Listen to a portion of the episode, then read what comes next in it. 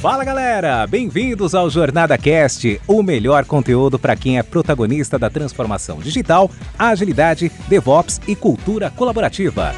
Essa iniciativa é realizada com todo carinho pela comunidade Jornada Colaborativa, que é formada por pessoas apaixonadas em compartilhar conteúdos inspiradores com ajuda financeira para instituições carentes. Aqui você ouvirá entrevistas com convidados especiais, incluindo cases práticos dos nossos livros, e terá diversos insights para aplicação no seu dia a dia. O Jornada Cast agradece às organizações que contribuem para uma comunidade ainda mais forte e a nossa terceira temporada é patrocinada pela Dynatrace, uma grande empresa que é referência em tecnologia e DevOps. Olá, pessoal! Mais um podcast. É, podcasts assim que cada um é, é, é melhor do que o outro. E assim, esses podcasts, eles estão sendo ouvidos, né, escutados a partir do, do livro, né, de transição para SM, é, e Agile Master. É um livro muito focado em carreiras. Eu tenho certeza que quem está começando a escutar ele vai ter vários insights. Quem está aqui é Poliana Peixoto, falando com vocês. E hoje eu estou aqui com super fera, o Elton Chagas.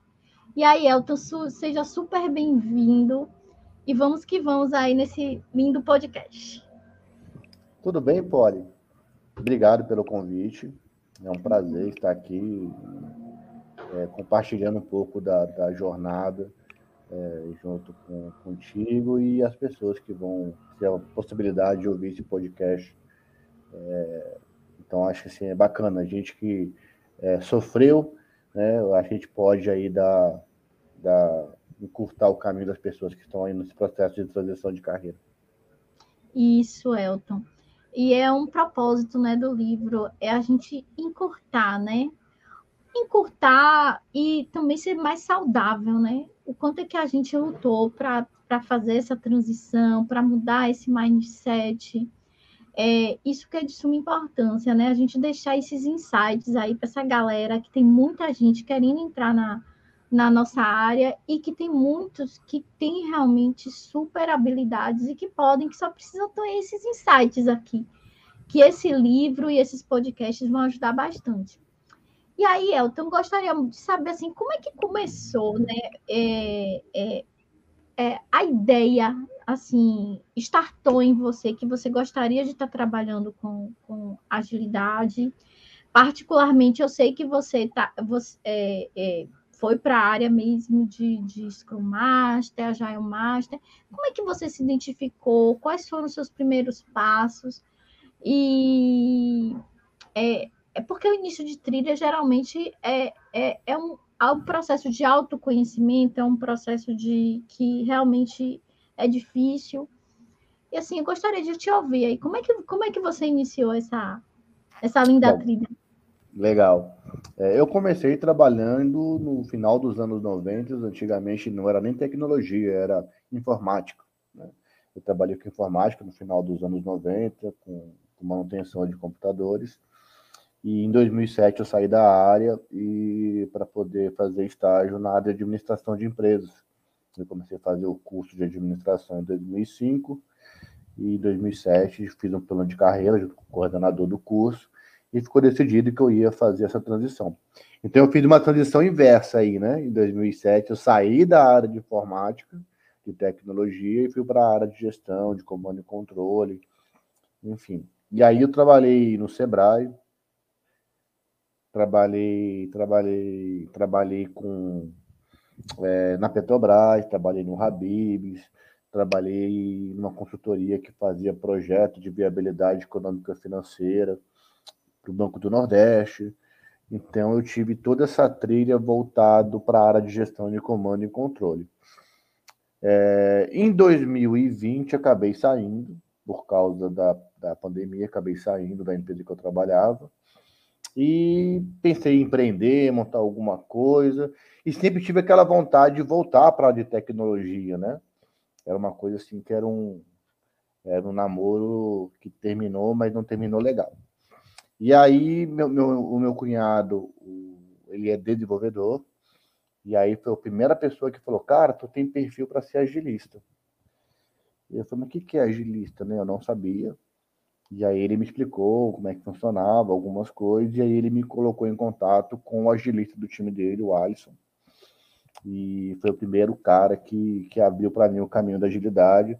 Foi meu mentor, então a primeira dica aí, quem puder, é, tenha um mentor próximo que ajuda muito nesse processo. O Muniz também faz um trabalho muito bacana com mentoria no programa Líder para Expert.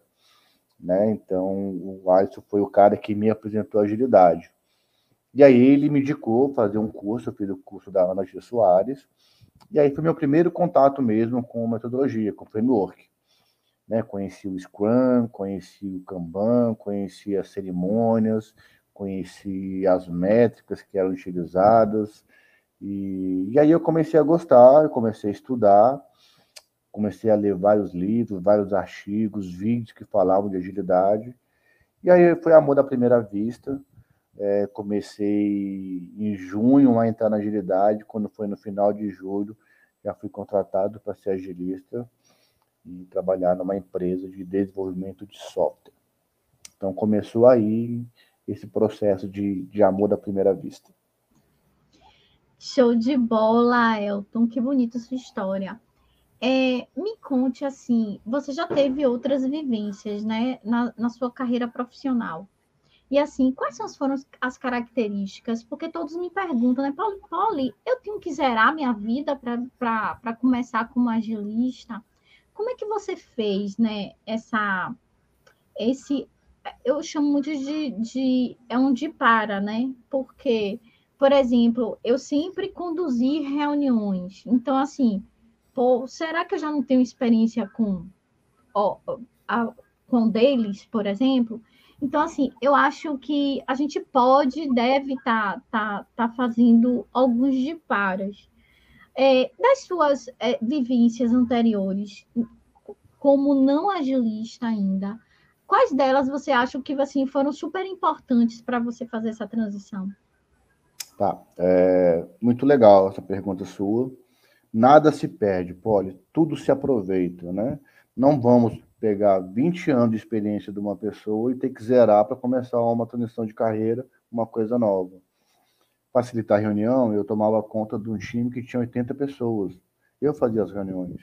Então, na agilidade, é a mesma coisa. É, você tem que facilitar as reuniões. É, eu resolvia problemas, né? A gente, a gente diz que quando a gente trabalha com gestão de comando e controle, é, temos que ter um super-herói. Eu era o super-herói. Eu fazia de tudo e, re, e removia os impedimentos, resolvia os problemas. E na agilidade, no time, como, como Agile Master, como agilista, você também tem que resolver problemas, resolver os, os impedimentos que estão afetando ali o seu time, né? Comunicação, você tem que saber se comunicar dentro de uma empresa. Eu sabia, eu tinha 80 pessoas, então é, a via de comunicação era maior, né? Então eu tinha que criar um processo para poder melhorar essa comunicação. E dentro do time também você tem que saber se comunicar, ainda mais trabalhando em home office. Né? A maioria das empresas de TI trabalham com home office. Então é importante você também ter comunicação, inteligência emocional. Né? Quantas vezes nós tivemos ali é, pessoas que se exaltam no meio da reunião, você tem que gerar esse conflito. A mesma coisa é no time de, de como agilista, no time de TI. Tem os conflitos, tem que ter inteligência emocional, tem que saber escutar, tem que saber falar no momento certo, tem que saber dar feedbacks. Então, Paulo, eu, eu, eu, acho assim, na minha opinião, tudo se aproveita, né? Nós é, temos experiências é, que são vivências de vida, são vivências ali do, do dia a dia. Eu acho que não pode se jogar é, no lixo e começar tudo do zero, aprender do zero. Tudo se aproveita. É, tem um caso super interessante de uma agilista que ela disse que aprendeu e ela buscou agilidade por causa da maternidade. Que ela não teve um filho, teve vários filhos. E assim, ela queria saber conduzir um time e ela começou a estudar e ela começou a ter conhecimento sobre agilidade através dessa busca, de estar tá lidando com times, porque a, é o nosso dia a dia, né? É tá, tá acompanhando o time. Eu gosto de comparar, a gente estava conversando, né, em outros momentos, Elton, falando sobre o, o esporte, né? E eu, eu comparo muito a, a, as nossas vivências de time como times de esporte, que elas quer que, que o time ele está em busca sempre de gerar resultados, sempre tem uma meta a ser alcançada, essa meta tem que estar muito clara entre o time. E como é, é, é, é difícil, mas também quando a gente alcança, é lindo. A gente ganhou aquela medalha, fechamos aquele campeonato. Então, assim, ou então até não, não precisa ser algo tão grande como ganhar um campeonato, não. A, a, aquela batalha ali daquele dia a gente venceu. Então, assim, é, eu gosto muito de comparar, eu acho muito que é o nosso dia a dia, né, como, como agilista. E lógico, com essas soft skills que você comentou, assim, que são soft skills que a gente vai adquirindo com, a, com o nosso trilhar de vida e com a família, é, em trabalhos colaborativos, né? É, em voluntariado, eu aprendi muito com, com, com, lidar com times em trabalhos voluntários, então a gente termina aprendendo muito. E essas vivências a gente pode trazer sim e deve trazer para agilidade. Agora, eu queria fazer uma pergunta para você, porque nem tudo são flores. Então, assim, a transição, a gente precisa se. É, o, o livro ele fala muito sobre essa questão do planejamento, né? A gente precisa estar tá planejando, tá, precisa estar tá se organizando, é, se auto-conhecendo, para a gente buscar realmente e dizer assim, não, vamos fazer realmente essa transição. É, assim, no seu percalço de, de, alcançar a sua vaga, quais foram assim, as maiores dificuldades que você teve? A minha maior dor que quando eu comecei a estudar era essa transição do presencial para o home office. Eu tinha uma dificuldade enorme, cara, de, de visualizar. Falei, como é que eu vou facilitar uma reunião pelo, pelo computador, né? Como é que eu vou ver as pessoas ali? Porque tem, faz reunião às vezes, as pessoas nem a câmera abre, né? E a minha principal preocupação era essa questão mesmo da transição do home office, do, do presencial para o home office, né? É, e lógico, Poli, quando você entra num, numa transição de carreira, você tem muitas dificuldades no começo, é, parte técnica. É, eu, quando eu entrei na empresa, é, é tinha uma dificuldade de conflito do PO com os outros SMs que, que passaram pelo time, né? os SMs queriam, queriam implantar um, método novo e, e o PO não queria, ele queria é, manter o que já tinha, para ele estava dando resultado, o time já estava engajado, já estava entendendo o que, que era entrega de valor, estava entendendo o propósito ali, né? E, e, então a primeira coisa que eu fiz, Poli, foi conversar com o PO. Né? Aí eu já utilizei um pouquinho aí da minha experiência como gestor. Não adianta eu ser inimigo do Pio, tem que ser amigo dele. Eu tive uma conversa muito franca com ele, né? Eu falei, ó, já fiz algum trabalhinho por fora, eu sei que foi tentado é, colocar algumas práticas, não deu certo, eu queria te ouvir. E aí deixei de falar, ele explicou a ideia dele, e, e no final conseguimos entrar no consenso, e, e foi muito legal, cara, porque é, ele entendeu a minha visão, consegui colocar algumas práticas em, em, em, em progresso, implantamos.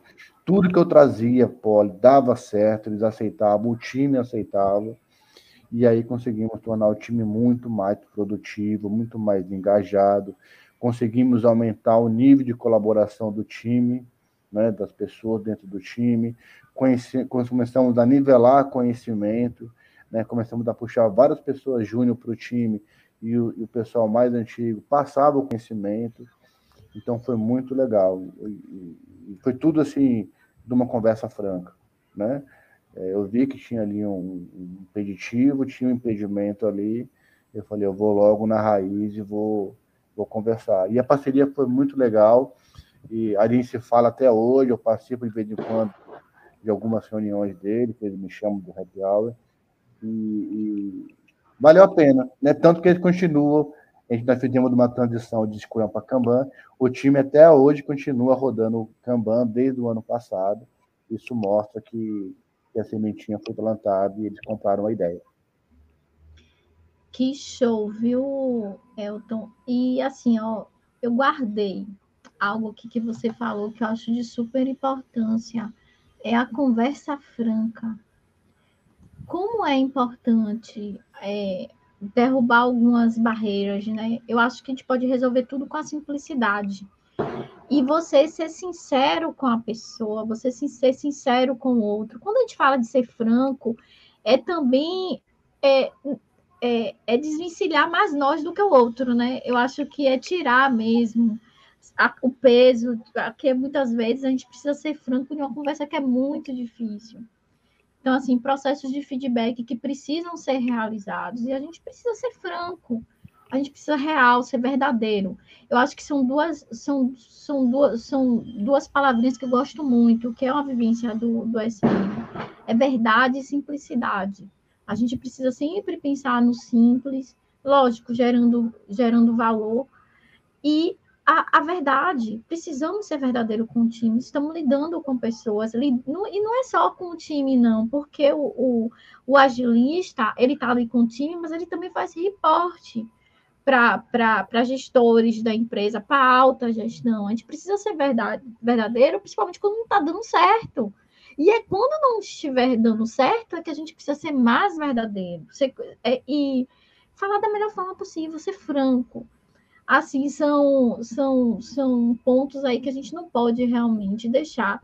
E são características é, que a gente precisa, logo quando a gente pensa assim, vamos ser agilistas, a gente precisa realmente é, tratar essas duas palavras.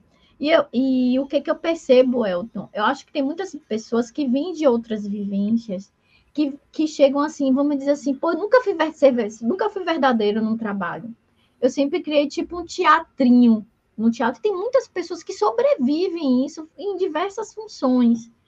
E para agilidade, para tudo ocorrer corretamente, a gente tem que ir lá na essência, é na raiz.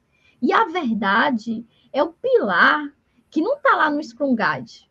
Mas assim, quem está quem tá trabalhando assim no dia a dia, como Elton, como a Polly quantos outros aqui estiveram, sabe que a gente precisa ser verdadeiro com o time, verdadeiro com nós mesmos. Porque às vezes também tem um, tem um nível de dificuldade que às vezes a gente vive tanto em um mundo de Alice que a gente nem percebe que a gente também está em uma falsa verdade. A gente acredita em algo que, que não é verdadeiro. Então, acho que o que você falou é muito importante. E no momento que a gente decide assim, vamos fazer essa transição, a gente precisa trabalhar esses dois pilares esquecer as dores que foram de outras carreiras, essas amarras que existem, né? A agilidade ela, ela é leve e ela precisa ser leve. Precisamos levar leveza para os nossos times. É, Elton, é maravilhosa a nossa conversa, mas assim está chegando assim as nossas últimas perguntas, mas dá tempo aí da gente fazer umas duas perguntas e assim é, de relação às hardware e soft skills. Você falou assim algumas assim importantes. Eu me lembro que você comentou que fez um treinamento, é, mas assim existem diversos treinamentos aí no, no mercado. Então às vezes até assusta a pessoa que realmente quer fazer uma transição. É, em relação a soft skills, Poli tem muitas soft skills que eu tenho que desenvolver, ficar louca. Não tenho como, eu tenho que eu tenho que classificar quais são dessas, quais são as mais importantes. E assim, na sua vivência hoje, que você fez a transição e que você hoje está se mantendo no mercado, super feliz, trazendo diversos resultados onde você está. Quais delas, assim, você poderia, assim, classificar como de super importante que, assim, quem for fazer transição precisa, ó, focar. Vamos focar nessas. É, qual, quais seriam elas? Tanto de software quanto de hard skills. Tá, então vamos primeiro simplificar, porque tem muita gente ouvindo, a gente não sabe o que é soft skills, hard skills, acha muito complicado, né? É, então vamos lá. É, eu vou dar algumas dicas, tá? É, eu, quando comecei a, fazer essa transição de agilidade, é, eu participei de várias comunidades, né?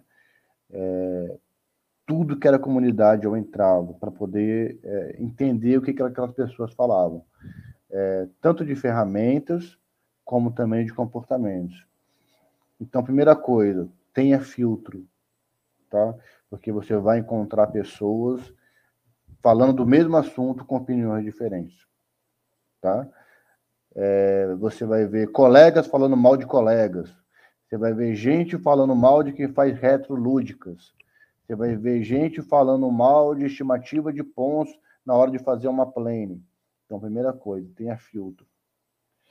É, invista no que você já tem, que faz parte do seu processo, essa é essência de, do, dos seus conhecimentos profissionais, invista e tente buscar algo novo, tá? Então, na agilidade, por exemplo, nós falamos muito de comunicação, empatia, tem a visão de você ajudar o próximo, né?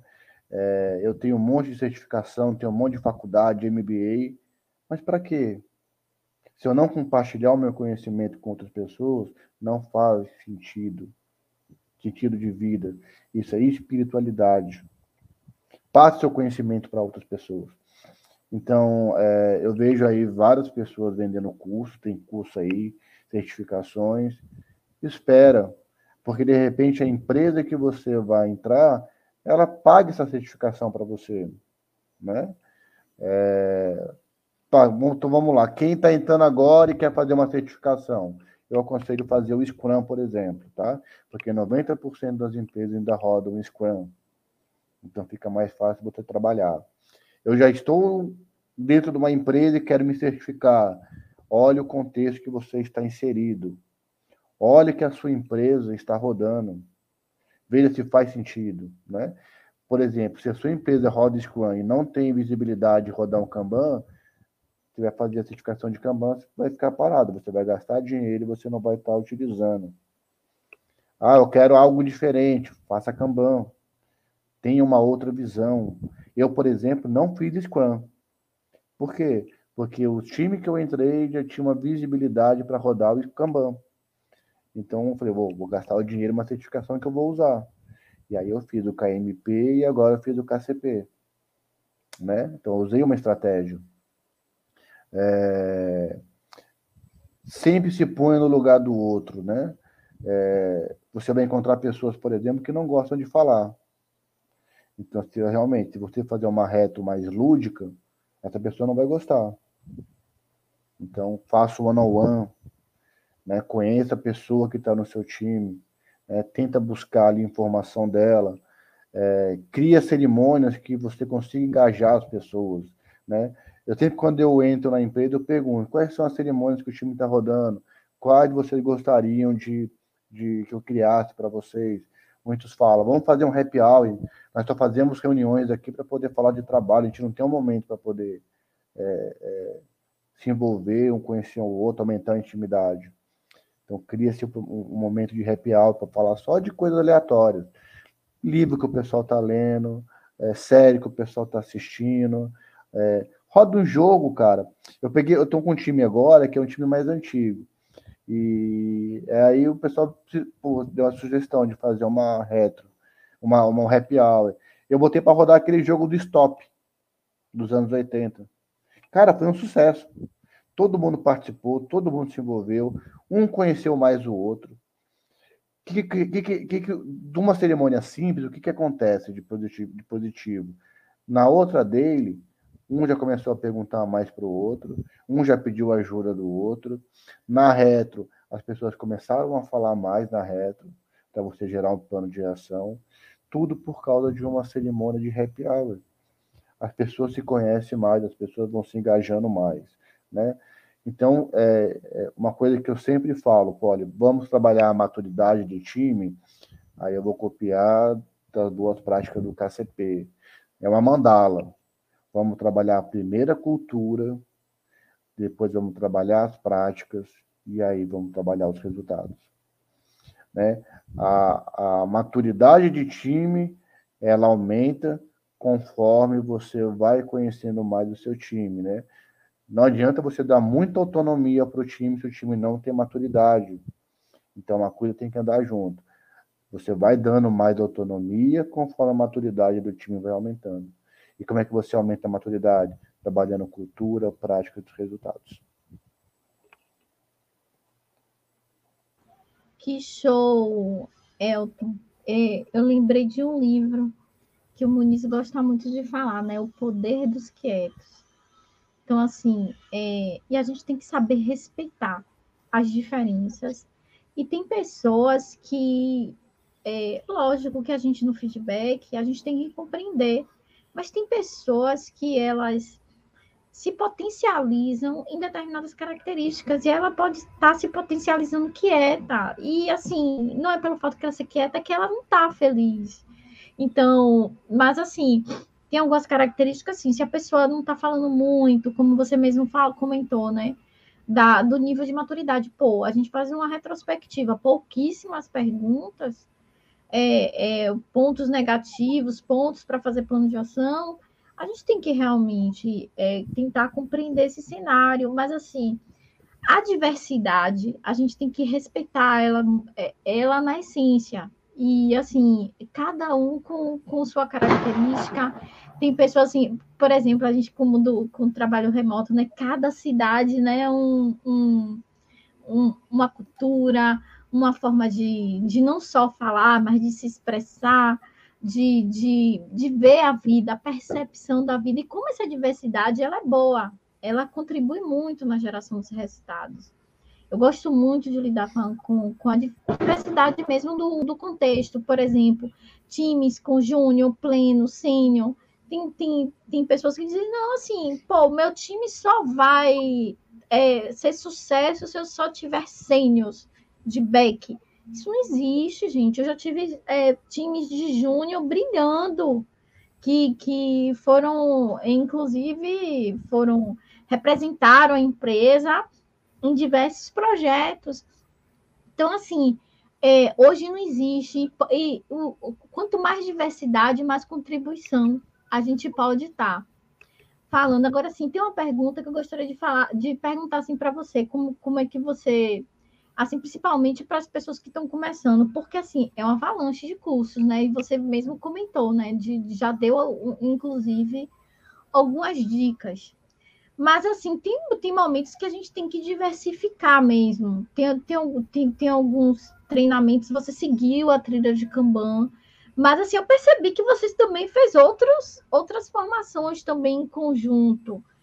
É, assim, eu, eu, tenho um, eu, eu tenho um receio, assim, de, de sim, é muita informação, todo mundo que está fazendo transição de carreira. E a gente realmente precisa focar.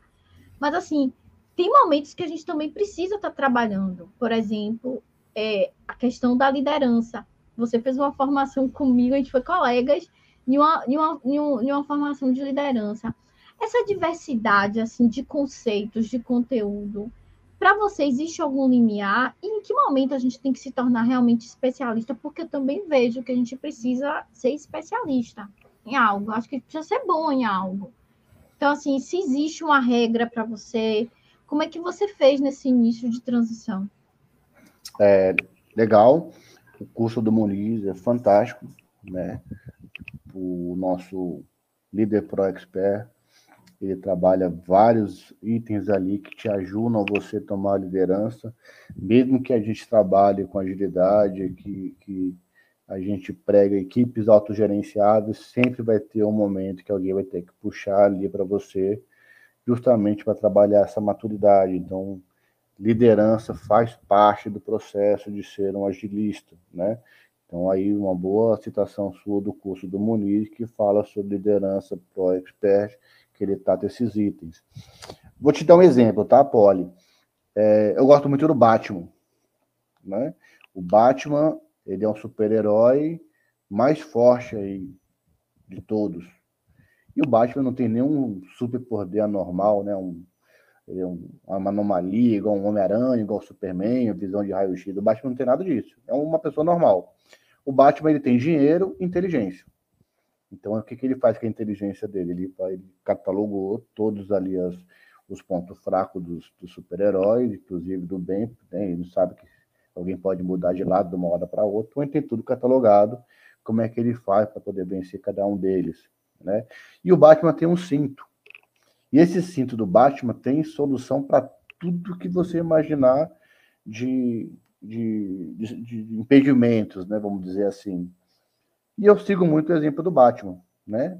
É, eu gosto de estudar um pouquinho sobre liderança, eu gosto de estudar um pouquinho mais da parte técnica de Kanban, eu gosto de estudar Safe, né? A minha empresa trabalha com Safe hoje, então eu preciso conhecer mais sobre Safe. É, OKR, né? Que são as metas, são os objetivos. É, isso não faz mal para ninguém, você conhecer um pouco de cada coisa.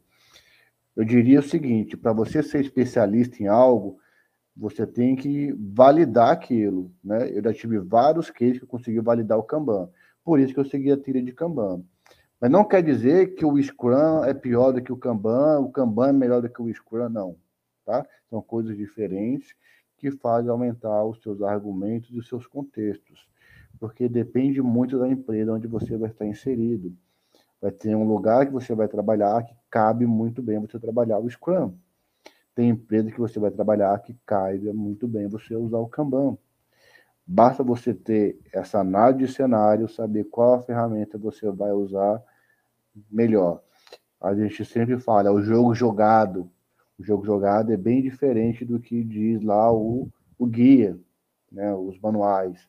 Né? agilidade, ela não é um fim, ela é só um meio. Dentro da agilidade, você tem um monte de ferramentas que vão te dar vários contextos para você ter essas soluções. Um outro exemplo que eu dou, pode, mas é o pessoal mais antigo, é o MacGyver. Lembra do MacGyver dos anos 80? Ele estava ali preso, né, sem saber, sem saída para nada. Aí ele utilizava a inteligência dele, né, usava física, tirava dois fios ali do bolso, dava um curto e conseguia resolver tudo que era problema. Mas ele usava o conhecimento dele. Então, quanto mais você estuda, pede de propósito, de valor para você sair das situações você aumentar o sua, seu portfólio de argumentos. É, eu adoro MacGyver.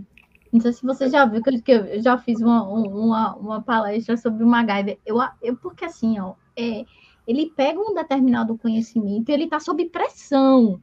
É o é. risco. É a nossa vida de ACM, viu, gente? A gente tem que encontrar uma solução com pouco, poucos recursos. Ele sempre está com poucos recursos e assim, é o que você falou, Elton, concordo plenamente do Batman, da gente ter esse cinto.